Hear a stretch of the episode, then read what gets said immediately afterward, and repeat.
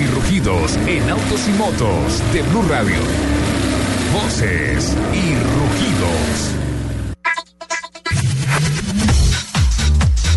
La Cámara Automotriz de Venezuela, Cabenés, divulgó que enero de 2016 fue el peor inicio de año que recuerde la historia de la industria sectorial de dicho país.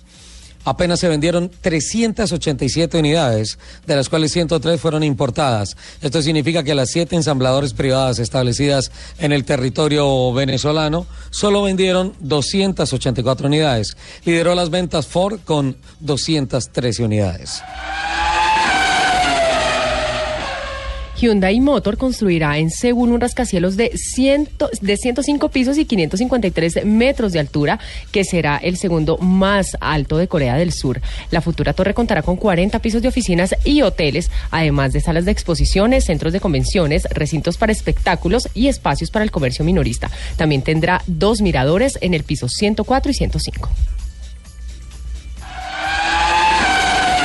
Los 11 equipos que participarán en el Campeonato del Mundo de la Fórmula 1 en el 2016 han comenzado a instalarse en el circuito de Cataluña en Barcelona para dar inicio a partir del próximo lunes a la primera de las dos tandas de test pretemporada organizadas por la Federación Internacional del Automóvil FIA.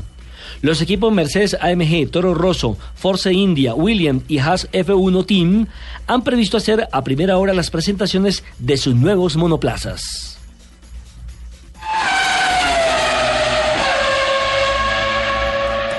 En las carreteras del prestigioso Rally de Monte Carlo y en la cumbre del Paso de Turini, el grupo Renault presentó sus planes para el renacimiento de Alpine y reveló el nuevo show Car Alpine Vision. Se trata del sucesor de Alpine Berlinet A110, que presenta un motor de cuatro cilindros turbo. Le permite alcanzar los 100 kilómetros por hora en menos de 4.5 segundos.